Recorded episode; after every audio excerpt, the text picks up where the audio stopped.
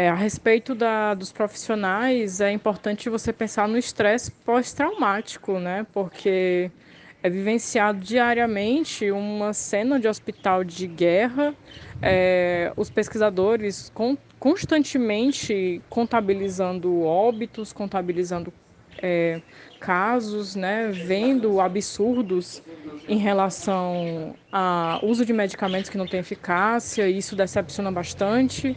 É, você vê que existe a vacina e a vacina não está sendo distribuída amplamente para dar tempo de salvar vidas. É, então isso deixa bem uma, uma questão de desespero, né? Então esse, todo esse sentimento ele fica sendo acumulado, né? E quando acabar tudo, eu acredito que vem aquela, aqueles cálculos, né? Depois e poxa, quantas perdas, né? Quanto que podia ter sido evitado. Então é bem mesclado, né? O, tem que ter um cuidado com a saúde mental desses profissionais no pós-pandemia, com certeza vai ter muito caso de estresse pós-traumático.